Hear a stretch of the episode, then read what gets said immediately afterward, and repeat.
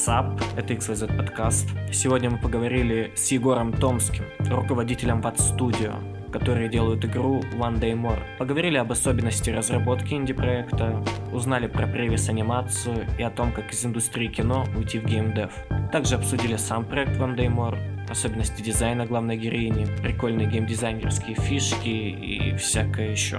Что это за еще, можете узнать, послушав подкаст. Если вы хотите разрабатывать инди-игры сами, то можете обратить внимание на наш курс «Инди-разработчик», который стартует 15 декабря. По промокоду медиа, как водится, скидка. Enjoy and have fun.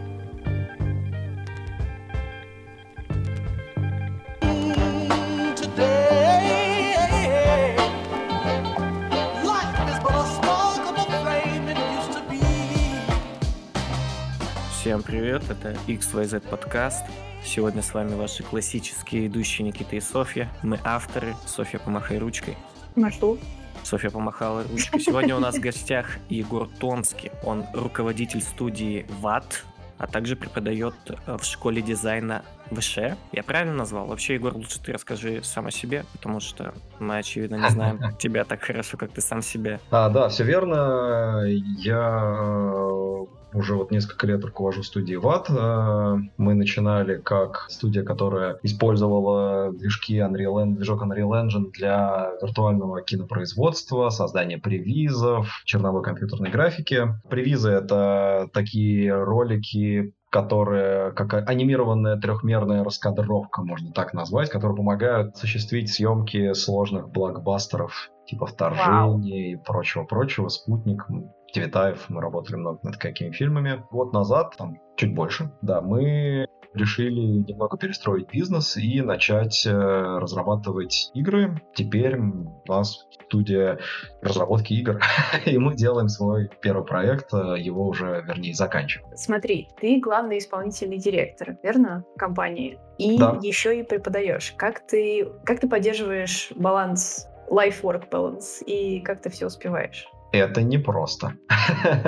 да, к сожалению, на все времени действительно не хватает. Его всегда не хватает. Довольно давно преподаю, уже там больше 7 лет точно. А, и собственно, преподавание для меня и очень хороший способ как хобби, и как личный способ свои знания структурировать, рассказать студентам что-то новое, самому что-то узнать новое, поддерживать вообще связь с молодежью, назовем это так. С руководителем, ну, с руководящим истории заключается в том, что мы изначально студию, когда строили, а, решили, что будем приглашать молодых специалистов, и на этом, ну, как бы их растить, потому что найти привиз аниматора в России очень сложно. Это супер маленькая ниша, почти невозможно. Там несколько человек этим занимаются во всей стране а нам нужно было вырасти, ну, много, человек там 15 набрать. Поэтому я взял своих студентов, пригласили еще несколько подающих э, надежды ребят, и в итоге получилось очень круто, отличная студия. А теперь э, студенты, которые уже выпустились, они тоже преподают, э, мы вместе замещаем пар. В общем, короче, такая плотно интегрированная история образования в работу на студии.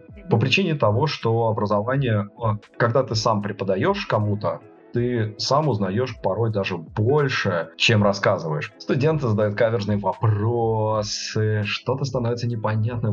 Ну, короче, это очень здоровская тема для внутреннего развития самого себя. Э, актуализация знаний, я бы сказал. То есть постоянно нужно повышать классификацию, чтобы не отставать от темпа вообще, в принципе, и давать актуальную информацию. Да, а это правда, что некоторые привыкают работать там в какой-нибудь мае 2013 версии, не хотят с нее пересаживаться, а студенты ее не могут открыть, потому что она выпущена там до их рождения, условно говоря. И, ну, я условно шучу. Но, короче, да, актуализация знаний это очень важно. И э, преподавание еще помогает э, хорошо помять мозг. Ну, то есть э, остаешься таким молодым молодым и бодрым. У меня вот, кстати, перед тем, как мы перейдем к следующему основному вопросу, есть два вытекающих. Первый, ты преподавательствуешь, потому что у тебя есть какое-то образование, типа педагогического, или просто потому что у тебя крутая классификация, квалификация, прошу прощения? Ну, нет, образования у меня преподавательского нету. Я сам закончил Московский институт электроники и математики. Там была кафедра тоже с инженерной графикой, типа дизайна какого-то.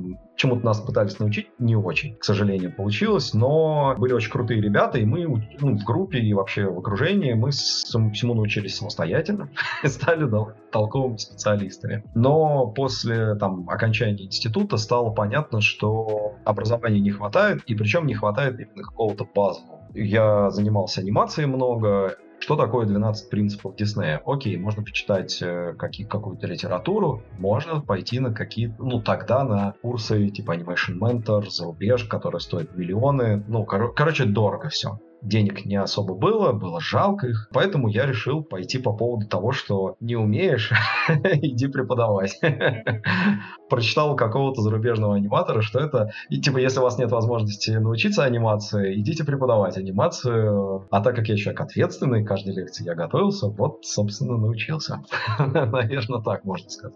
А ты, то есть, просто 5, 5 лет на специалитете отучился, да, получается? Или у тебя там какие-то магистратуры, аспирантуры, вот эти вот все штуки? А, я учился в аспирантуре, я поступил, да, в аспирантуру, но ее не закончил по причине огромной бюрократии. Ну, там надо время тратить на то, чтобы написать саму диссертацию, пройти все... Апробация это называется, по-моему. Ну да, в общем, это сложно, это было не связано никак с работой, и, к сожалению, еще на тот момент, это был какой-то там типа 2010 год из серии, защититься на тему компьютерной графики в России можно было только в Авгике и в Питере. И в Питере это было что-то супертехническое, а в Авгике, ну, всех компьютерная графика не очень интересует.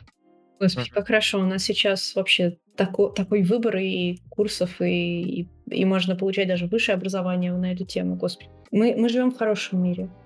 А, да, на самом деле очень классно сейчас развивается. Действительно, и курсы, и высшее образование, все, ну, на правда высоком уровне. Ну, во всяком случае, если мы затрагиваем компьютерную графику, IT-технологии, это очень все классно. Угу. Да, и у меня второй вытекающий вопрос про привиз-графику.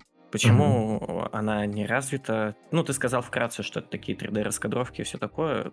Может, как-то чуть более понятно, чтобы слушатели про- да. проникли в твою работу, так сказать, с головой. Когда мы рисуем раскадровку, ну, на салфетке, на бумаге, где угодно. Мы себе можем представить, как будет выглядеть кадр, и рисуем его, э, ну, понятное дело, в статике, в том, как мы его себе видим.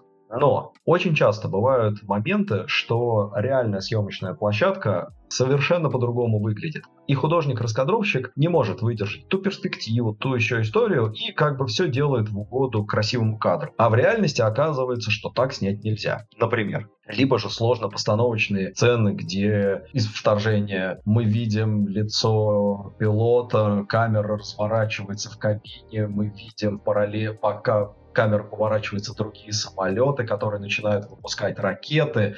Мы видим огромный пол э, водяной, который ну, планетянский, в него разрываются ракеты, и мы разворачиваемся. Это все один кадр, очень сложный, в нем происходит очень много действий, и раскадровать его довольно сложно, и потому что будет непонятен тайминг происходящего события, как это все выглядит. Для этого как раз и делается привиз, то есть черновой mm-hmm ролик. Э, раньше он делался на серых модельках, сейчас многие его делают с помощью игровых движков, э, чтобы выглядело более симпатично. И это позволяет, во-первых, всей съемочной группе договориться о том, как будет выглядеть действие. Тоже другой пример из августа 8 Снимали сцену погони на джипах в лесу. Стал вопрос того, что каскадеры не могли разогнаться в этом лесу, ну, из безопасности, более 40 км в час. 40 км в час не очень погоня. Ну, да, нужно было в сложных условиях съемки, было мало съемочных дней, нужно было сделать привиз для того, чтобы каскадеры, режиссеры, все нас, операторы, все на свете договорились о том, как это снимать вообще. Они увидели этот черновой ролик, все таки а, ну все понятно поехали на съемочную площадку. То есть это история для того, чтобы договориться, сэкономить деньги, посчитать бюджеты, понять вообще технологию съемки. И сейчас она развивается еще в виртуальное производство, когда, наверняка вы видели, снимают вместо хромакея LED-панели уже с готовыми фонами, как это делали в «Мандалорце» и там других проектах. По поводу э, раскадровки э, и вообще задач, это сильно зависит от многих разных факторов. Некоторые проекты мы выполняли, где у нас была очень точная раскадровка от клиента, э, референсы почти под каждый кадр. Нам нужно было их повторить для того, чтобы там рекламный клиент убедился, что действительно они вот хотят вот это запускать в дорогущее производство. Очень глупый вопрос, но при этом нужный. Клиент в этом случае это режиссер или кто-то иной? По-разному. Это может быть продюсерский центр, может быть режиссер, может быть рекламное агентство, ну кто угодно. Uh-huh. То есть э, с вторжением, например, мы начали проект э, с сценарием, в котором многие экшн-сцены отсутствовали, и там было написано «Погоня вертолетов за капсулой, ну, за капсулой пришельцев по Москве-реке. Пять минут». И все. Вот, это все И да, и мы там два месяца делали разные истории, но в итоге что-то там придумали, вроде получилось классно и интересно. Ну вот слушай, вся эта движуха, еще один вытекающий вопрос, пре, премис, как правильно сказать? Премис? Привиз, привиз, привиз. Превизуализация, да, превизуализация, привиз. Э, вся эта история с превиз-графикой выглядит как что-то очень прибыльное и что-то очень дорогое. Как бы инди-гейминг, я не хочу разочаровывать mm-hmm. слушателей, которые хотят вкрутиться в геймдев, это дело рискованное и не самое, не всегда самое прибыльное. Как ты вдруг так решил сместить фокус, да, с превиза на, ну, допустим, да, с превиза, где у тебя нет конкуренции, где вы все очень хорошо делаете, на инди-гейминг, где, ну, как пойдет, так пойдет. Ну, на самом деле, с превизами в России довольно сложная история. По причине того, что кино на этапе предпродакшена выделяет достаточно мало денег, и э, очень мало кто готов э, ввязываться в хороший предпродакшн. Много денег начинают выделять уже на съемки, на пост, и поэтому превизы, собственно, делают чаще всего студии именно компьютерной графики внутри себя, как бы подкладывая себе солому для дальнейшей работы. Ну, есть, понятно, исключения, и майор Гром там были классные привизы взял, но содержать студию при визуализации, которая может кормиться только российскими проектами, очень сложно было. Проектов не так много.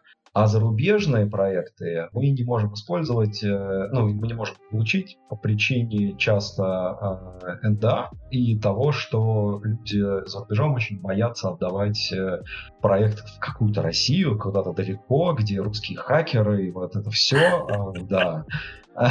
Поэтому, условно говоря, им безопаснее и дешевле сделать это в Лос-Анджелесе. Ну, вернее, безопаснее, ну, пусть дороже, но безопаснее сделать это в Лос-Анджелесе, чем отдать в Москву, где качество там специалистов то же самое, но, суп там, не знаю, в 10 раз дешевле, условно говоря, но, в общем, это сложно. Мне а, кажется, просто у американцев есть какой-то, может, стереотип о том, что Россия недостаточно развитая. Например, CD Projekt Red, когда Киберпанк делали, они сотрудничали с российскими студиями. Я не помню по какому поводу, что с графикой, по-моему, связано. С Санкт-Петербургскими нормально на аутсорс отдавали, и никаких проблем. Ну, кроме того, что Киберпанк багованный. Но я думаю, это не вина наших соотечественников. Не-не, тут дело не в том, что они считают, что у нас тут отсталая страна, а тут именно дело чаще всего в безопасности, ну, касательно привиза, это чаще всего в безопасности данных, в коммуникациях, то есть, условно говоря, общаться. Мы с вами ну, находимся в некотором контексте, у нас есть определенный бэкграунд, и мы там друг друга понимаем без, ну, с полуслова. С работы с американским режиссером я ну, работал, это было еще много довольно работы именно въедливо объяснить, а что, собственно, я хочу. Вот, поэтому тут э, проблема и безопасности данных, и коммуникации, и всего на свете, и в то же время э, за рубежом, э, ну, в Голливуде,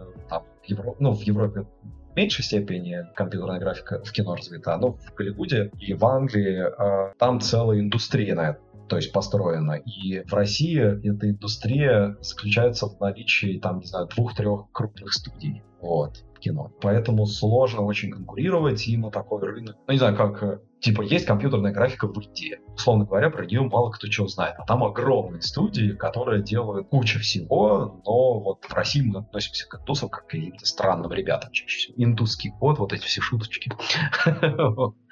Вау. Да. А, а, а там на самом деле есть студии, которые там условно тысяча человек сидит и делает, вырезает зеленый фон э, для Голливуда всего. Но ничем другим не занимается, к примеру. Ну или ротоскопингом. Привизы не делаете? Вы прям исключительно ушли в разработку игры? Да, мы сейчас э, уже год точно, вот вся студия э, занимается исключительно одним проектом, да, One Demo. Угу. То есть Вау. мы в него плотно входили, э, там сначала несколько человек, там 3-4 человека занималось прототипом, потом побольше стало людей, и вот э, как раз э, в конце октября, начале ноября прошлого года мы включили вот всю студию, там порядка вот 20 человек у нас было. Получается, так, октябрь прошлого года, то есть год назад вы влились тогда уже полностью всей студии в разработку. Началась вообще разработка игры? Перед карантином где-то, наверное, в э, феврале, в начале февраля месяца мы подумали о том, что все уже слышали про коронавирус, но никто еще не знал про карантин. Мы подумали, что надо делать свою игру и начали разрабатывать прототип. Потом мы все ушли на карантин и стало понятно, что точно надо что-то менять в бизнесе. Кино остановилось, вообще все остановилось, стало все непонятно, да. И мы переключились на, на разработку игры. Ну, вернее как, большая часть студии занималась зарабатыванием денег, назовем это так, а часть студии занималась вот разработкой прототипа. Мы сделали маленький маленькую игру, такую на один уровень, про девочку, которая бегала в таких брутальных локациях и там решала загадки. Показали это на DevGam, первый онлайн московский DevGam. Нам сказали, очень красиво, но непонятно, зачем это, что это. Вот, и мы пораскинули мозгами, да, сделали несколько брейнстормов, и где-то за месяц э, у нас э, родилась концепция следующей игры. И вот условно в начале, там, в середине мая это, это был DevGam, и в середине июня мы начали разработку One Demo для того, чтобы участвовать в конкурсе вот Unreal Dev Contest. Mm угу. который вот тоже сейчас вот будет финал вот-вот проходит. И после этого э, это на конкурсе мы отлично показали всем, очень все понравилось, э, и началась, э, вот подключили выиграли при... А, мы даже уже подключили людей до того, как мы вышли в финал и выиграли кучу призов. И даже денег. А, одной из игр из 24, да, игры, которые прошли в финал? Да, мы выиграли там самый оригинальный геймплей, а. Там арт, что-то еще, я что-то забыл. Приз от Unreal выиграли, в общем, было хорошо. Здорово. Апельсинам и Майтона, которые дали нам призы, большое спасибо за это. Боже мой, волшебно. Да. Здорово. А вообще, получается, вы скоро выпускаетесь? Просто звучит так, что... Ну, в Стиме отмечено 22 год, а выпуска... Да. скоро? А, это на самом деле сложный сейчас вопрос. А, мы это решаем с издателем. Я надеюсь, до конца ноября ответ будет окончательно получен. Дело в том, что мы будем одновременно, ну, в смысле, мы будем выпускаться и в Steam, и на консолях. И mm-hmm. тут сейчас э, непонятно, есть ли смысл выпускаться сначала в Steam, а потом на консолях, э, или же выпускаться сразу везде. Э, вот. Mm-hmm. И если там в Steam, то мы там условно в марте готовы будем выпустить, там, ну, то есть проект полностью будет готов к релизу. А вот консоли, наверное, только к лету, там сертификация, вот эти все моменты, они много времени очень отнимают. Ну да, это, это вообще денежный вопрос всегда. А, на, на чем выпускается? Везде сразу или по очереди? Да, а, в общем, это такой, да, вопрос э, паблишинга, поэтому как только вот он решится, мы сразу скажем, когда будет. А у вас студия вообще и разработчик, и издатель, как отмечено в Стиме, это вообще звучит волшебно. Ну, это пока так, да. А, опять же, не знаю, э, пока не буду раскрывать все карты, не знаю, поменяется это в Стиме или нет. Вау, окей. А расскажи, насколько большая вообще команда, и считаете ли вы себя инди или нет? Инди, инди. Инди значит независимый. А, это такое ложная на самом деле история, потому что если ты независимый, то это значит, ты полностью сам себя обеспечиваешь, сидишь, э, не знаю, на деньги с чего-то, который ты там накопил, условно говоря, и после этого ты сам выпускаешь вот то, что ты как бы ни на кого не ориентируясь, назовем. Конечно, наверное, в этом, если вот так подходить к Инте, то мы, конечно, не студия, потому что, во-первых, у нас коммерческий проект, а во-вторых, mm-hmm. у нас есть инвестор, и мы планируем привлекать еще деньги, и у нас там следующие проекты планируются, ну, все такое. Но с точки зрения идей, того, что это все наше родное, нам никто не говорит, что так. Вот в этом уровне надо поправить что-то, то да, мы инди. То есть все, что мы внутри сделали, ну, весь проект э, сделан целиком нами, скажем так, деньги нами не манипулируют в этом моменте. Я вот так отвечу на этот вопрос. Да, всегда вопрос про инди или нет, это такой, ну, ну да, как может быть, да, студия там из 20 э, там, человек, а там нас больше, да, там 25 человек, быть полностью инди, это значит, ты имеешь какие какой-то либо очень источник дохода. В общем, короче, это всегда сложно. Наверное, мы стремимся к тому, чтобы там через там какое-то количество времени э, жить только на доходы со своих игр и быть там никого независимыми. Но насколько это получится, будем смотреть. Я на самом деле думал, Индия это когда ты нравишься людям, которые ходят в Starbucks и заказывают гранды с соленой карамелью или типа того. Но, видимо, я был неправ. Это хипстеры. Они умерли, говорят. Да, кстати, я слово хипстер не слышал уже много лет. Очень много лет. То есть да. примерно тогда, когда, наверное, появилось слово хика, я перестала слышать слово хипстер. Да, мне кажется, просто сейчас э, вот это, это была попытка субкультуры, а субкультуры сейчас умерли, поэтому, да, потерялась актуальность. Да. Э, вы не шарите, сейчас есть дрейнеры. Ладно, я шучу. Это кто? Как? Ну, это, сейчас интернет-субкультура развита на самом деле просто. Но я не думаю, что это релевантно теме. Я... Я знаю субкультуру фури. Это все, что я знаю. Это просто антикультура. Это что-то бесчеловечное иногда. Ты видел, какие там арты рисуют им? Красивые.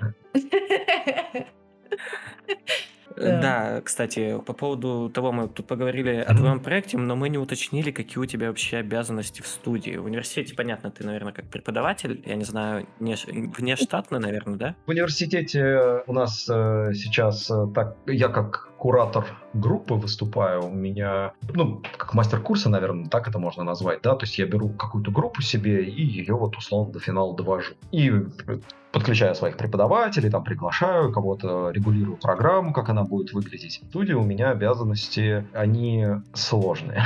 ну, наверное, это больше визионерская история, да, то есть я как раз тот человек, который говорит окончательное решение по каким-то либо вопросам. Плюс, э, так как у меня художественное образование. Я окончил художественную школу, и, в принципе, там во время, выше, ну, во время обучения у нас тоже была классная скульптура, рисунок и живопись. Э, вот что было, кстати, классно, в МИЭМе у нас были супер классные преподы по живописи, рисунку, скульптуре, божественные дядьки. Тоже ну, как арт-директор, наверное, выступаю такой в этом плане. Ну и как организатор, то есть э, на студии есть э, там Марина, помощница, продюсер, э, она много берет на себя в плане организаторских там историй, то есть э, приоритизации задач, вот этих всех вещей. Тут очень еще история такая, что у нас на студии подход не знаю, agile, наверное, можно его назвать, uh-huh. да, гиб, гибкий, гибкий подход, наверное, правильное слово. То есть мы стремимся к тому, чтобы давать э, очень высокоуровневые задачи, да, то есть э,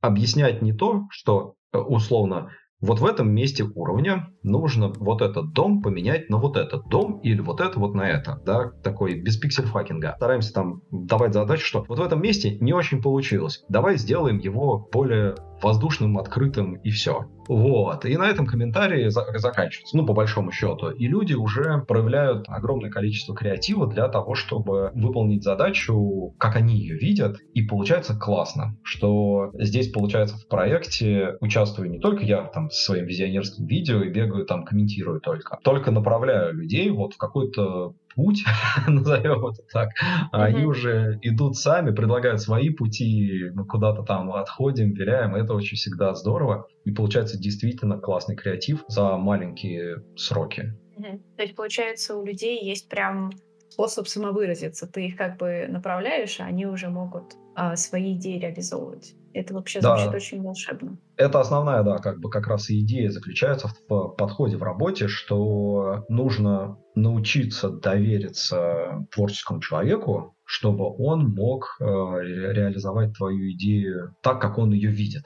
Вот. Там, понятное дело, в процессе она корректируется и прочее, прочее, но в целом чаще всего результат получается очень классный.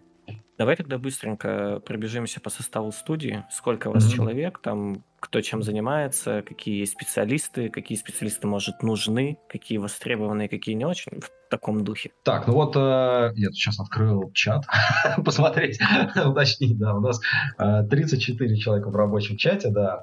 Сейчас главное, чтобы не вышло так, что такое, кто этот парень, чем, чем он вообще занимается? Да-да-да, но если, если что, мы вырежем. Excel style, да? Не-не-не, у нас в этом плане нет. Костяк студии — это около там 20 человек, которые... У нас нет жесткого отделения там, что ты геймдизайнер, ты текстуровщик или прочее. Есть э, ребята, которые лучше занимаются чем-то, ну, кто-то не умеет моделить совсем, да, там есть главный разработчик, который, условно говоря, только код и блюпринт, и он вообще не про моделинг никогда. Вот, мы его, соответственно, задачами моделинга не напрягаем. Но большая часть людей состоит из... Э, большая часть студии состоит из людей, которые генералисты, которые способны и что-то нарисовать, и что-то смоделить, и э, написать какой-то блюпринт, э, там, материал, что-то еще. Ну, то есть... Э, современные технологии, Unreal Engine в этом плане очень удобен, что он не требует жестких знаний C++, вообще не требует знаний C++, да. Понятное дело, что наговняканный код, можно так говорить? Э, да, я думаю, что все поймут. Да, а, э, какой-то вот макароны из блюпринтов этих э, слепленные, потом нужно там разработчикам их аккуратно оформить, переписать, но вот саму концепцию, там базу этого всего может сгенерить почти любой человек на студии. Вот кто-то лучше, кто-то хуже, понятно. Ну и то же самое с моделированием. Там Э, кто-то больше в моделировании, потому что у него это лучше получается, и он там в это развивается, а кто-то меньше. Но в целом у нас такой вот прям генерализм подход. Mm-hmm. Да, ну и, собственно, три человека, получается, четыре, четыре человека административного состава. Ну, я и продюсер, э, который за производство Марина, девушка Полина, которая отвечает за внешние связи, всякий маркетинг, вот эту всю историю. Ну и тоже производство активно привлекается тоже. Угу. Так, меня прям над духом сейчас дрель посверлила. А мы, кстати, услышали. Да, а, спасибо Дискорду и шумоподавлению. Да. Координатор, который, собственно, пишет итоги встреч и прочее. А, ну из плюсов, да, то, что на студии мы каждое утро стендапы, мы обсуждаем задачи, то есть постоянная коммуникация идет. Вот, кстати, тоже к вопросу карантина, что на карантине бывает очень сложно с коммуникациями. Кто-то в зуме, кто-то нет, кто-то включил камеру, включил. В общем, короче, с этим всегда проблемы. Поэтому работа в студии в нашем случае там предпочтительнее. А могли бы просто сделать сервер в Дискорде? Знаете, как удобно вообще? Идеально. Ну, попробуем. Мы начинали с этого карантина, мы, собственно, прожили там год или там сколько, пол, полгода, да, было точно жесткого карантина. Это все там взвыли и сказали, мы хотим. Ничего себе.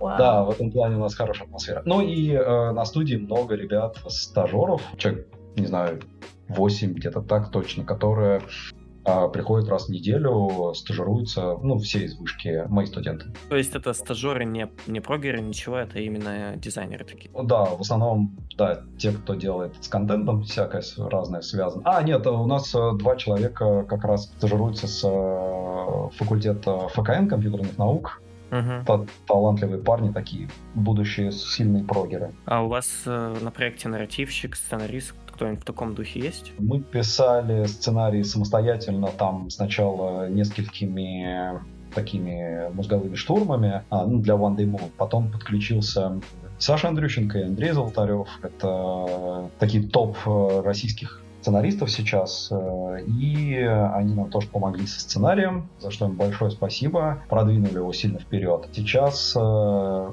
как бы все происходит внутри. Мы экспериментально, так скажем, подключили ну, Грич Служителя. Это интересный писатель, молодой актер, который написал э, книжку про кота Савелия, рекомендую почитать, про жизнь в городе от лица кота. Вот, э, книжка года какого-то там, ну, не так давно она вышла. А, и, собственно, он тоже сейчас там помогает нарратив отполировать, назовем так. В целом, в основном, ну, сами пишем. А, вот, кстати, это не Савелия, да, который я сейчас вот глянула? Да-да-да, не Савелия, точно, точно. Это да, мне да. еще сейчас напомнило, в 22 или 23 году выйдет игра, ну, она третьего лица, и там довольно интересно, как сильно из... меняется перспектива того, что происходит, вообще уровня потому что котик, он маленький, и поэтому, соответственно, ты смотришь на весь мир как бы снизу. Это очень волшебно. Я да, да.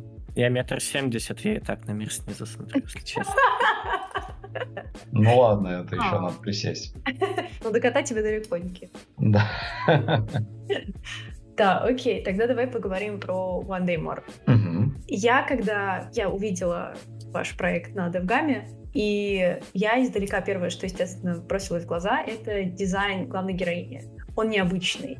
А можешь рассказать, как вы его сделали и как пришли к решению сделать необычный дизайн? Да, там Вообще. на самом деле инсайт проброшу. Мы с Софьей маленько спорили. Я накатал целую простыню под этот вопрос. Про связано ли это с бодипозитивом, ну, вот в таком духе. За, за, заигрывали ли вы специально, так скажем, с повесткой, чтобы угодить какой-то аудитории? Да, поясню. Значит, э, изначально задача стояла такая, что а, мы делаем главную героиню, которая нестандартная. То есть uh-huh которая не похожа на среднестатистических таких дженерик компьютерных девушек. И мы попробовали пойти по пути, сделать ее такой обычной девочки с улицы, ну, такой с очень простой, назовем это так, но с какой-то изюминкой. Долго боролись, там пытались найти правильное решение, и очень получалось, не хватало какой-то яркости персонажа. Увидели, что референс, как э, молодая корейская девушка катается на скейте, модель какая-то, и танцует на лонгборде. Очень красиво, очень круто. Она худая была как спичка. Но делать худых моделей, ну, не очень хотелось, поэтому мы, наоборот, нашли референсы таких э, девушек-пампушек и попробовали попробовали порисовать, и пошло. Это получилось. Э, нашли первый образ, э, вот, собственно, сделали с ним прототип. Потом, ну, образ доработали, сделали его более, более привлекательным, более няшным таким, что ли. Я, я, я бы назвал, добавили Диснея, назовем так. Mm-hmm. вот, туда. Mm-hmm. Я, кстати, Да. когда смотрел на персонажа, ну, короче, на вашего персонажа, подумал об игре Lily's Garden. Такая мобилка есть. Она мне почему-то напомнила главную героиню из этой мобилки. И, собственно, вопрос у меня про то, целились ли вы специально в какую-то аудиторию, собственно, из-за этого и возник. Это как будто бы прям сильный удар в аудиторию определенную, да, которая там мобилки любит и все такое. Прям art style он, не, я не обвиняю в плагиате, но просто чувствуется какой-то общий вайб. Да, там Lily's Garden, главная героиня, чуть похудее, но она тоже такая рыжая, яркая, вот в таком духе. Тоже в этом, в комбинезоне садовника. Мы тут обратили внимание, что, да, все рыжие девушки на одно лицо. У нас вот рыжая Марина, как продюсер, все таки о, Марина, с тебя делали? Да, потом приходит еще рыжая девушка, о, с тебя делали. Рыжий шейминг, да. А, ну, не, на самом деле... Э, нет, мы на самом деле делали героиню просто яркой и выразительной. У нас не было вот игровых референсов, что вот она должна быть похожа на ту, там, на Лилис Гарден или кого-то еще. И мы не стремились э, в гиперкэш, который, ну, какой-то там, да. А так или иначе, наша игра, возможно, напоминает гиперкэж просто потому, что она яркая, а все привыкли в том, что в, особенно в России все игры в Стиме, они мрачные такие, суровые. Суровые сибирские игры. Здесь у нас яркая атмосфера, и основным референсом вообще был авангард, э, супрематизм. Вот в эти направления мы двигаемся. Соответственно, и героиня яркая поводу а, обвинений в том, что все гиперкэж игры яркие, это окей, но мне кажется, еще можно привести с Family, ну, параллель с Family Friendly играми, которые там Nintendo делают постоянно и все в таком духе. Яркий цвет, он как будто бы говорит, что эта игра плюс-минус для всех. Да, мы изначально тоже хотели сделать такую, ну, назовем казуальную Family Friendly игру, такой Unravel стиль, очень понравился, ну, Грис, это было слишком пастельно, но вот в этом... Вот It Takes Two вышла недавно. Это вот прям... Мы не, не смотрели ее до того, как она там начала рекламироваться, но когда увидели первые трейлеры, о, думаю, ну это прям вот то, что мы делаем. Вот это mm-hmm. It Takes Two в этом плане похоже. И вот, э, да, извини, Софа, я уже добью еще один добавочный вопрос. У меня почему-то возникли ассоциации с Нейр Автомата. Э, этот переход на платформинг иногда и 3D. 3D основа, иногда элементы платформинга. Как бы яркая главная героиня, именно внешне яркая. Понятно, что у Нейр Автомата используется какая-то сексуальность, а здесь просто такая свойская штука, что это как девочка соседнего двора. Но как будто бы вот в этих вещах есть какой-то пересечение пересечения. Смотрели на Нейр Автомата, когда делали игру? Ну, э, нет, на Нейр Автомата мы не смотрели. Ну, мы смотрели только, как героиня выглядит, потому что она действительно там, нестандартная. Ну, и но она нестандартно сексуализированная, ты правильно говоришь. Ну, это совсем другой жанр. Э, у нас такая релакс-история, там надо махать мечом. Э, ну, я скорее провел параллели вот с этими переходами из 3D в 2D. Иногда я по скриншотам видел. Да, из, из 3D в 2D у нас история такая, что мы подумали, что делать платформер не очень было бы интересно нам, так, ну, классический, да, условно. И было бы здорово разнообразить как раз с видом сверху. Я в детстве очень любил контру, которая контра.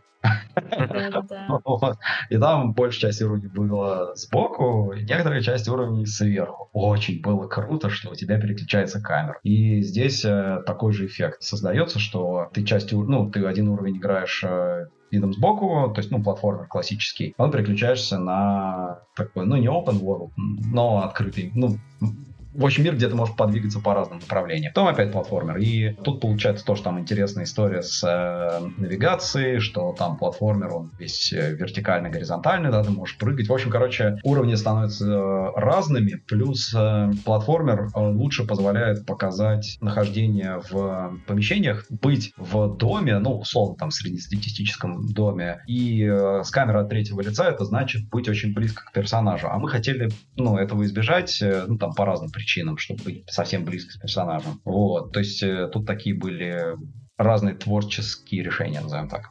Прикольная особенность мышления. Мы как будто бы думаем о том, что все новое, что-то необычное новое, это такое инновационное. Ты сейчас сказал про контроль, и я понял, что в нейр автомата действительно тогда механика-то и не нова, и она вовсе не какой-то трендсеттер в этом плане. Да, я думаю, что какой-нибудь древний грек уже давно все придумал, просто он не было возможности реализовать. Он смотрел на звезды.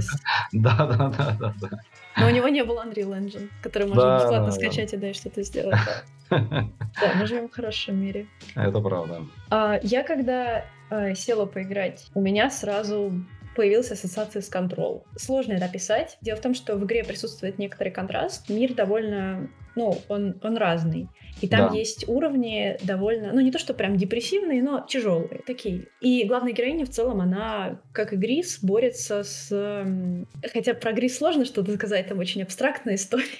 Не, ну там а, так конкретно, да, она борется, да, со своими переживаниями, чувствами, условно. Да, и обретает силу. Да, да, и в конце Грис, она как бы там... Э, э, дело в том, что Грис — это 2D-платформер, очень простой и очень такой обаятельный, красивый. И девушка медленно обретает цвет за цветом и получает какие-то способности вместе. А с Day More, наверное, объединяет то, что это тоже такой coming of age story про девушку. Mm-hmm.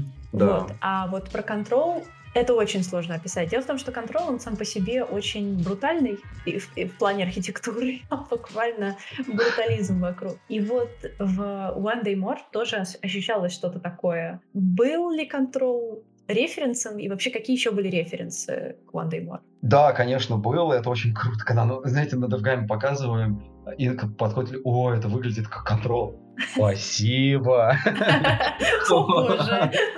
Да-да-да. Нет, это на самом деле, конечно, мы э, все современные, на студии тем более работает э, вообще вся супер молодежь, не знаю, у нас там старше 25, у нас 5 человек, все остальные там 20-23, вот, все мы очень молодые, вот. И, конечно, э, все ребята стараются привнести то, что им нравится, в игру. Я уже там не помню, кто сказал, что давайте сделаем уровень контрол, это мог быть и я, я очень люблю контрол. Да. А, у нас а, в игре история такая, что мы наоборот начинаем сначала в ярком, ну, в ярком мире и исследуем яркий мир, а к концу игры оно становится все более мрачным, тяжелым, Хайди приходится принимать более тяжелые решения, ну, там, бороться сама с собой. То есть она сначала борется, там, уговаривает своих друзей выступить э, на концерте, а в конце она уже должна сама себя еще победить, доказать, что она точно сможет вообще к микрофону подойти. Mm-hmm. Вот, и поэтому все становится мрачнее, тяжелее. Ну и в этом плане у нас такое визуальное повествование. То есть каждый уровень, он э, визуально рассказывает про какую-то атмосферу там и некие, не знаю, сценарные решения ходы. Mm-hmm. Вот. Да, Грис, Грис определенно был нашим, одним из главных референсов. Что-то mm-hmm. мне подсказывает, что вы использовали классический этот моно- мономифическое строение сюжета про 12 кругов или круг Хармона. Не слышал? Это где... Ну, да, да. Почти. Да, да герой обретает друзей, там стоп, в конце стоп, стоп, сражается. мне расскажите, и, и, возможно, кому-то из зрителей. Давай, наверное, пускай Егор скажет с точки зрения человека, который э, использовал эту концепцию в работе, потому что я могу ее рассказать просто о ней, это не так интересно.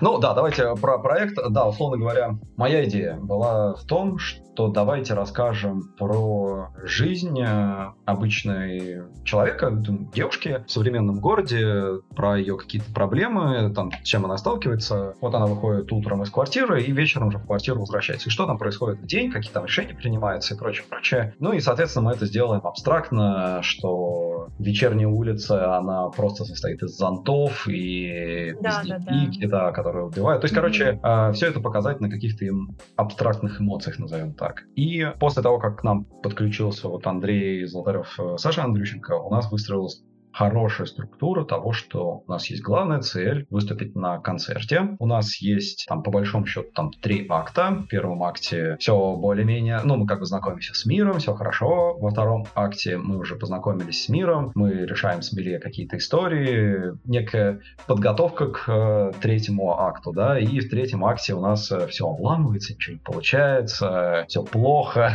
героиня остается одна, вот, нужно как-то решать, э, как сплотить друзей обратно. И в итоге эм, задача игрока в финале, а, собственно, принять то решение, что да, я могу выступить на концерте, я могу подойти к микрофону, спеть, потому что я классная, талантливая девушка, и это там то, чем я хочу заниматься в дальнейшем. Ну и, собственно, это много где такой путь прослежен в очень большом количестве фильмов и всего на свете. Mm-hmm. Популярная очень история. Тут сложно что-то новое сказать. Ну да, в таких историях э, герой, в нашем случае героиня, вернется домой. Героиня вернется в квартиру, и она вернется уже маленько не тем, кем она была. Она обретает новые качества. В этом суть любой истории. Герой должен измениться в конце но вернуться домой. Это поэтому и называют путь героя. А, кстати, по поводу, ты говоришь, что там будет очень много в сюжете про пение. Вы уже искали кого-то, чтобы записали там песни и все такое, или еще нет? Как это, как это вообще будет выглядеть? Если игра, да, в центре игры музыка, с кем сотрудничаете, если не секрет, или сами все пишете? Мы пошли по инди-пути. А, договорился со своей старой знакомой Лизой Тихоновой. Она прекрасный композитор и очень талантливая певица. Она как раз играет такую инди-музыку, вот, супер независимую. А Лиза с э, удовольствием подключилась к проекту и написала, собственно, музыку к игре и финальную песню. Очень нежную, красивую и это было еще вот почти год назад, условно. Ну, то есть это было прям давно, год назад, да. Она всех вдохновила, эта песня, и, собственно, а, сейчас а, наполнение игры а, музыкальное полностью наше. Вот. У нас там, ну, есть мысли, может быть, э, добавить треки какие-то, ну, популярных лей... ну, не популярные, но инди-лейбл какие-то, с кем мы сможем договориться, но я не уверен, что это нужно. Пока сейчас по звуку начинает это складываться довольно цельно. Плюс у нас есть уровень про то, как э, Ханна придумывает музыку. То есть ей необходимо преодолеть там в абстрактном мире какие-то загадки, путь, э, чтобы, собственно, собрать эту финальную композицию. Можете посмотреть на кейс игры ЧБХ «Зима», по-моему, она называется. Тоже инди-проект, там создатель его, он, по-моему, один mm-hmm. все это делал. Просто собрал кучу инди-исполнителей этим, и их фанбазой обеспечил себе половину как бы внимания О, боже к игре. Мой. Чего но, себе, серьезно? Да, да, но там музыка вообще выше всяких похвал. Там он реально подобрал неплохих инди-бойцов, так сказать. А, я вот сейчас э, в Стиме посмотрел, это про, типа, да, про... Район, район. Да, да, да. Прикольно, да, слушай, надо посмотреть. Ну, в общем, э, да, с музыкой у нас интересное решение есть, и, может быть, мы его улучшим еще, посмотрим, как это пойдет. Все-таки музыка это не основная часть игры. Основная часть игры это кор механики и киллер-фичи. Интересно, какие у вас Э, задуманы или уже реализованы, да, основные механики и всякие приколюхи, которые будут отличать вас на фоне других конкурентов. Да, значит, э, это скейт. Мы сделали то, что скейт — это средство передвижения, как это неудивительно, но большинство людей не Тони Хоук и использует скейт на улице для того, чтобы проехать из точки А в точку Б, не делая никаких трюков. Мы добавили танцы на скейте. Ну, вообще, вот со скейтом поиграли хорошо. Это здорово. Дальше в самом ну, в начале, конечно же, все в воображении, представлении ее, да, но она может наклонить мир. К примеру, ей нужно подвинуть дом э, так, чтобы э, подвинуть дом, да, чтобы в него можно было наклоном мира закатить грузовик mm. в гараж и проехать дальше. Или решать какие-то пазловые схемы с помощью наклона мира. Это очень здорово еще работает с физикой, что мы можем там... Ну, он, да, следующая фич, фича, что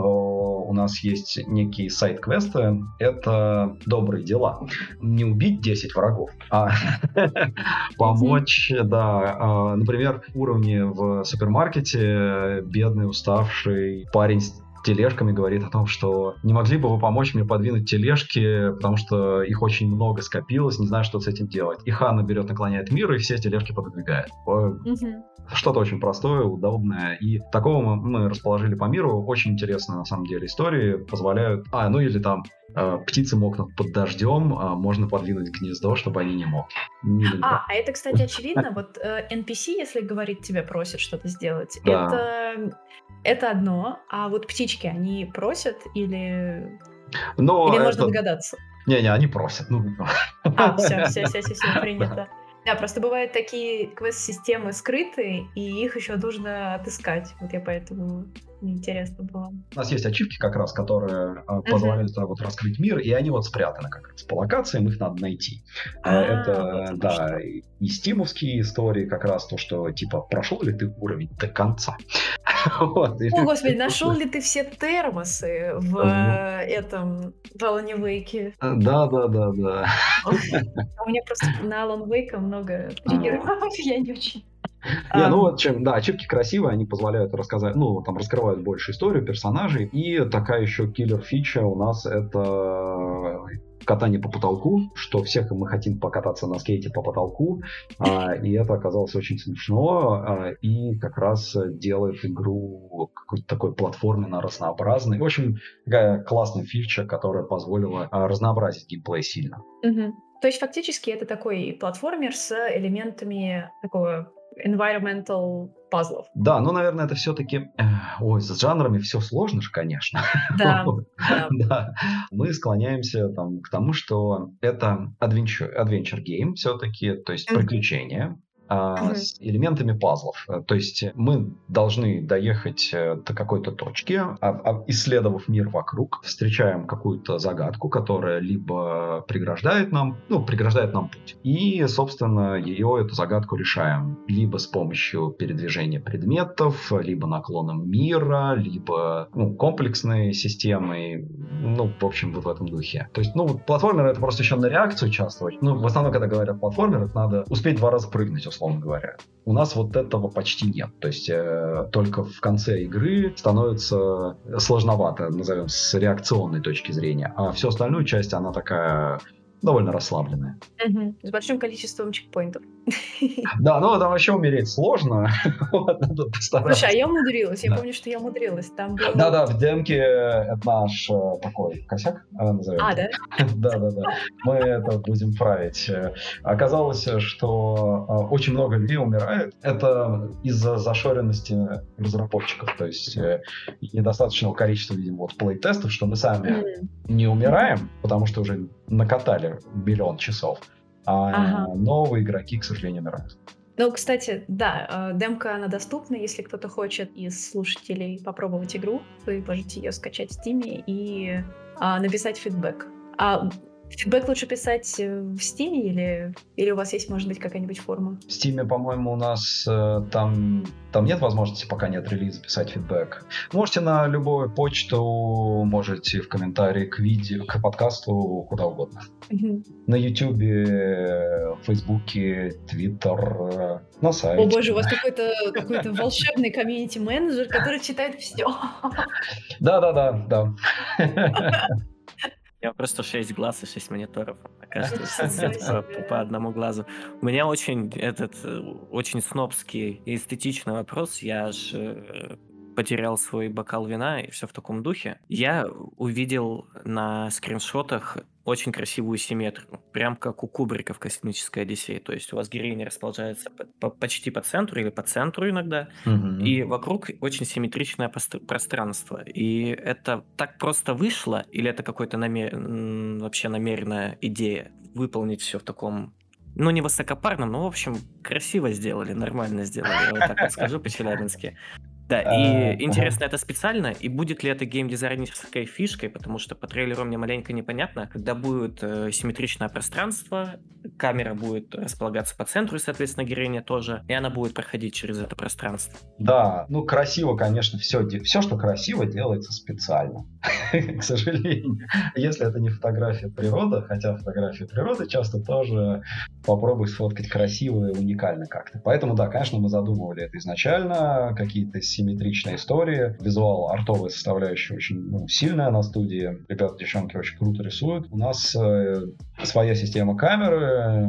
Написали собственную систему камеры, которая кинематографична, назовем это так. То есть все движение камеры по уровню, оно изначально известно, и мы знаем, где Хана в данный момент находится, и чаще всего это выглядит красиво, ну и по-киношно. Так. То есть э, вот этот там красивый кадр с пролетом, э, Ханна едет, ну, то есть камера едет ровно, чтобы все было симметрично. И у Ханны геймдизайнерски не очень много вариантов уехать далеко от центра, вот, так что мы остаемся в эстетике, скажем. Я бы на самом деле удивился такому подходу, ну, потому что не часто видишь, как э, разработчики прям глубоко лезут в какую-то киношную тему, но когда я услышал, что ты и твоя студия много работали с кино, мне кажется, это как будто само собой напрашивалось сделать кинематографичное, красивое инди. Да, да, мы, собственно, это была и задача. Мы вообще думали изначально, что просто сделаем красивую картинку, нас все будут любить. Геймплей это такое. Все не Понятно. так. Ребята, все не так. Главное геймплей. Я все-таки хотела вернуться в студию и спросить, mm-hmm. почему именно игра. Дело, дело в том, что игры это определенная ниша все-таки. Получается, что у вас большинство студий это геймеры или просто вам хотелось сделать игру? Это просто для меня сюрприз. Я не думала, что вот студию делала до не игры. Да, например, сейчас ну, популярна взрослая анимация, типа Конь Боджек, я не знаю, Рик и Морти, всякое в таком духе. Почему не взрослая анимация, а именно игра? Порекламируем CG-эвент, который будет дней, через пару недель уже, да, не знаю, в начале декабря будет CG-эвент, э, где у меня будет выступление э, про как раз почему мы, собственно, этот путь вышли, выбрали большой отдельный блок. Собственно, в двух словах, мы все собрались для того, чтобы рассказывать историю. И для того, чтобы рассказать историю, было очень много разных, э, совершенно, совершенно разных путей. А взрослая анимация, вообще анимация, кино, это тоже отличный способ рассказать историю, и он очень понятный нам был. Потому что, ну, особенно мне, у меня там опыт в кино очень большой. Но, кажется, и я в этом, наверное, даже подпишусь, играх способов рассказать историю гораздо больше. А главное, из-за того, что игрок выбирает сам стиль прохождения, он может ее быстро просмотреть, да, проехать просто по главным квестам, может собрать э, все, там, не знаю, бумажки, ачивки и полностью для себя раскрыть мир, выполнить какие-то дополнительные задачи. Эта история становится еще и многогранной, и, в общем,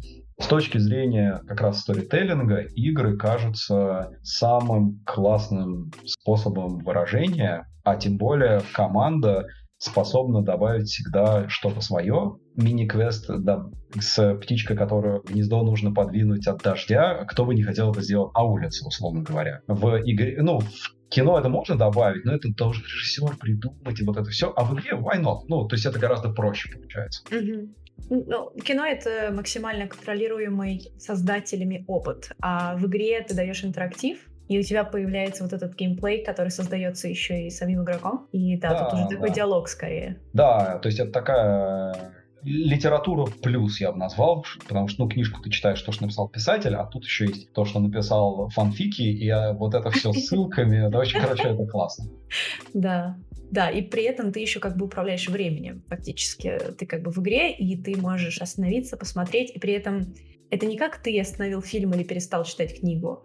Игра продолжается, просто ты стоишь и там смотришь на что. Да, игра да. это, конечно, более глубокий опыт всего одновременно. Ну да, глубокий, не глубокий, не знаю, но в общем это очень классный способ рассказать историю. Ну, как раз из-за концентрированности кино, наверное, анимация это вот как раз самый глубокий опыт, потому что там в один кадр можно очень много чего положить, и там образы. Ну, в общем, тут это прям надолго дискуссия, что как, кто против кого. И это, кстати, мне кажется, тема вот 20-30 э, годов, это как раз э, а, вот эти новые формы искусства, как изменится кино, анимация, как изменятся игры, вот это все. То есть, э, условно говоря, вы играете сейчас там, не знаю, в какую-нибудь самую простую гиперказуальную игру, а оказывается, это там человек убирается в помещении не просто так, а у него целая судьба там.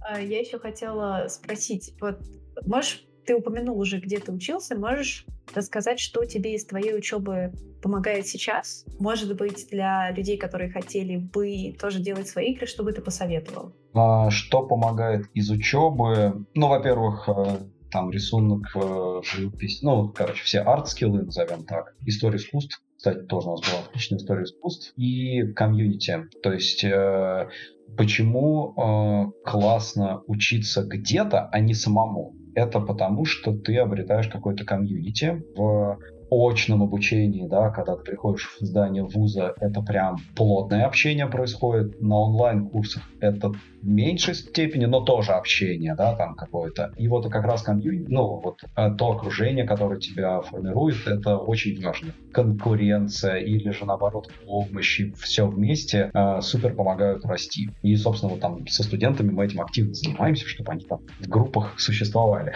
вот. э, ну, вышка в этом плане вообще молодцы. По поводу того, чтобы я порекомендовал начинающим э, разработчикам, во-первых, э, не стесняться показывать свои работы вообще на любом этапе. То есть э, научиться принимать критику это очень важно. И в Pixar, они разработали давным-давно систему того, что дейлизы, да, то есть аниматор должен был каждый день показывать прогресс по работе, и его должны были контролировать, неважно, закончил ты или неважно, хорошо это, плохо ли это. Вот самое ужасное — это научиться показывать свою плохую работу, скажем так. И а, от этого очень сильный рост всегда происходит. Участие в конференциях, в джемах, это как соревнования для спортсменов. Если вы хотите что-то победить, то нужно участвовать. Правда, как бы это банально не звучало. Также э, не стесняться технологий, потому что они очень сильно развиваются. Сейчас столько много инструментов для того, чтобы сделать свою игру, визуальную новеллу сделать вообще ничего не нужно. Ну, текстовую, да, э, можно новеллу сделать, э, Roblox, э, там, Minecraft, что угодно, вообще куча всего для того, чтобы сделать свой первый маленький проект, который вас может вдохновить на дальнейшее свершение. А, ну и, собственно, все движки стали настолько user-friendly, что, а, ну, как бы, отмазка теперь, что, ой, это компьютер тяжело, она уже плохая. Вот. Да. Нет, сейчас компьютер это все. Без компьютера да. вообще ничего. Мы как-то мимо дела забыли спросить, ты вообще еще какими-то проектами занимался до этого игровыми? Прям более-менее крупными? Или э, это, это будет дебют серьезный? Ну, не, это, в смысле, это мой первый, да, собственный игровой проект. А до этого у нас э, своя студия Motion Capture, это захват движения, да, когда маркеры вешают на человека, вокруг камеры его снимают. А мы очень много макапа для огромного количества проектов снимали. Это там Life is Feudal, э, Escape from Tarkov, вот More 2, куча разных проектов. Огромное количество их них не вышло, к сожалению, по разным причинам. вот. Обработали тонну анимации. То есть э, вот с этой точки зрения было много работы, да. Давай тогда потихонечку, потихонечку так это снижаемся, потихонечку заканчиваем, потому что уже наговорили нормально. Ага. Во что играешь сам? Назови какие-нибудь любимые игры. Может, есть, я так понимаю, человек, ты взрослый. Игры, от которых сведет олдскулы, и которые тебя вообще, в принципе, вдохновили, знаешь, чем-нибудь позаниматься в геймдеве и так далее. Э, в школе э, меня вдохновило Fallout первый, заниматься компьютерной графикой был там класс шестой, наверное, типа того. Это была прям супер крутая игра, и потом второй Fallout вообще был отвал башки. Это было очень-очень-очень круто. Некоторое время я поиграл Call of Duty, Battlefield, э, такие вот разные. Не стрелялки, но они там разные, да, стрелялки в студенческие времена. А сейчас э, я очень люблю вот красивые адвенчуры, назовем это так. Это Plague You Tale, очень рекомендую поиграть. Control, уже выше упомянутый. И стратегические игры я огромный фанат цивилизации, играл во все части, начиная с первой цивилизации. У тети, я помню, я был мелкий, на компе играл в эти пиксели. вот. а, да, да, да, это было очень-очень давно. Вот сейчас вышел Humankind, э, мне очень понравилось. Э, то есть там есть какие-то определенные проблемы, но это классная игра. А, и вот на прошлой неделе, да, или что-то типа того, вышла Age of Empires, э, который тоже меня погрузил в юность, когда там была вторая Age of Empires. И здесь такой дух второй Age of Empires стопроцентно сохранен, там по-другому чуть геймплей сделан, но в целом все то же самое, это классно.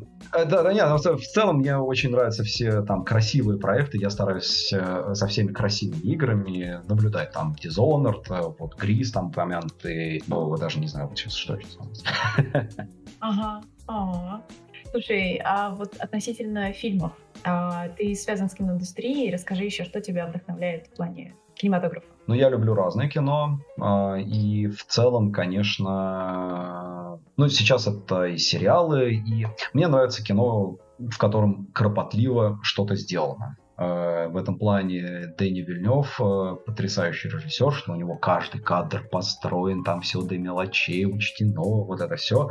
Это потрясающе круто. Там фильм, ой, был вот сериал «Париж», 904, mm. что ли, про полицию э, в начале 20 века в Париже. До мелочей проработанный этот Париж с кучей... Ты, вот, э, мы обсуждали, что в играх э, есть возможность остановиться и посмотреть по сторонам, да, немножко. Вот как бы хотелось там немножко остановиться, побродить по этому, там, какой-нибудь мясной лавке. Очень круто. То есть э, мне нравятся вот фильмы, где проведено, назовем, много работы в кадре.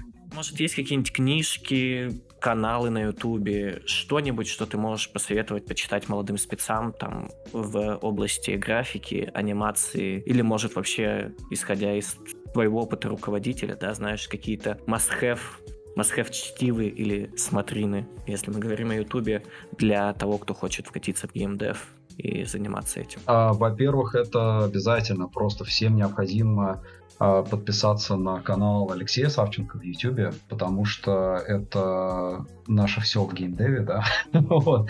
Он очень классно рассказывает, мощные темы поднимаются. Ну и вообще это такое второе высшее образование в геймдеве. Если ну и The House of Devs, э, это от Disgusting Man, ребят, тоже классные прямо интервью, тоже очень рекомендую. Из э, артовых историй, наверное, я бы ну, настоятельно порекомендовал Александра Рышкина. У него есть свой потрясающий канал «Как рисовать». Он там рассказывает про классические методы рисования и все.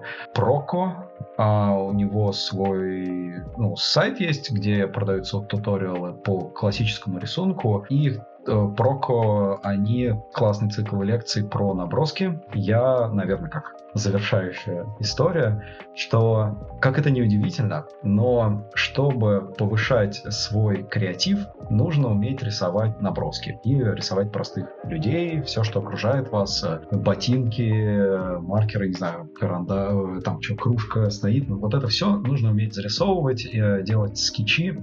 Когда вы рисуете мир вокруг, то ваш мозг начинает как-то по-другому работать, вы совершенно по-другому смотрите на все вещи, и очень сильно повышается креативность. С, работая со студентами вот много лет, мы постоянно с ними рисуем наброски, и я обратил внимание, что те, кто этим занимается регулярно, тех э, уровень именно придумывания классных идей сильно повышается. Спасибо. Вот. Советы бывалых. Отлично, отлично. Все зри... слушатели, хотел сказать, зрители, вы нас не видите, и слава богу. Э, мотайте на ус, что вам говорят умные люди, что вам советуют. Наверное, мы оставим какие-то ссылочки в описании, не переживайте, источник медиа как бы всегда на месте. Поэтому читайте, лайкайте и все такое прочее. Да, это был XYZ подкаст. Я снова его закончил как-то не очень, но как что есть, то есть. Всем пока, короче. Господа, попрощайтесь. Спасибо, спасибо. Пока. Софа, Софа, а пока, где прощание? Мне не пикает почему-то. Ну, честно, на удачи все будет. Ты, поцелуйчики им забыла. Чмоки-чмоки.